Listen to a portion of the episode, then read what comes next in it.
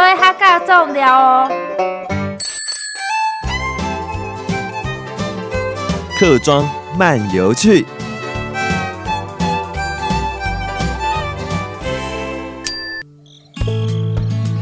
今不年哈爱讲龙潭美盖棒球名人堂。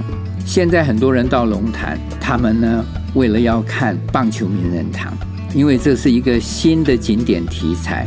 大家知道兄弟象棒球队的创办人洪同胜董事长，也是台北兄弟饭店的老板，他被我们称作是台湾职棒之父。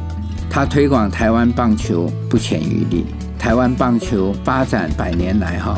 而这个棒球运动其实就是源自于日本殖民统治时代开始，而日本棒球的运动又深受美国的影响。而我们台湾加农呢，曾在一九三一年代表台湾参加日本全国中等学校棒球比赛，还得了亚军。讲到棒球，现在我们一定都会谈到龙潭，因为龙潭有一个新设立的棒球名人堂。讲棒球呢，美国人最先玩棒球，因为日本人去美国留学的时候，有人把这个棒球带回了日本，所以日本也流行棒球。那日本占领台湾，他也把棒球带进了台湾，所以几乎我讲说东南亚的棒球是跟日本有关的。你看菲律宾也曾被日本占领了啊，菲律宾有一阵子也流行打棒球啊。韩国也是一样，所以目前呢，我们在东北亚、东南亚有在打棒球的，最主要日本、台湾、韩国还有菲律宾，那其他就比较少国家倡导打棒球，那欧洲更少。我们台湾热衷棒球，是因为我们棒球打败过日本、打败韩国、打败美国，让我们的民族自信心从棒球中得到了很大的这种满足，所以棒球。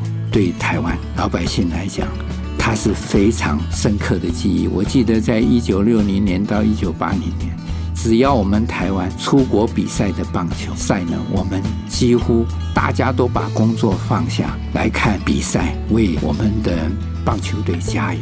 那是我们曾经非常开心、激动的美丽记忆。再说回来呢，我们台湾的职棒，台湾呢这个职棒。成立到现在也有三十几年了。为了要表彰啊这个卓越的棒球人，传承这个棒球的精神，推广棒球的运动，也希望借着名人堂的设立来传达职业球员注重品格，不只是为了打赢球，也还是有社会的责任，减少打球赌博的风气。讲到棒球，我们一定要再讲到这个加农棒球队。在四十年前呢，他呢在参加日本比赛得过全国的亚军。可是我们要讲，一九六九年呢，台湾这个参加波特威廉的少棒赛，我们得到冠军。那时候的台中金龙少棒队，讲实在的，它其实就是嘉义大同国小为主体的少棒球队。但是因为以台中金龙少棒的名义比赛。虽然得了这个冠军，可是对于嘉义棒坛来讲，他们一直耿耿于怀，因为这些最主要的成员都是来自嘉义。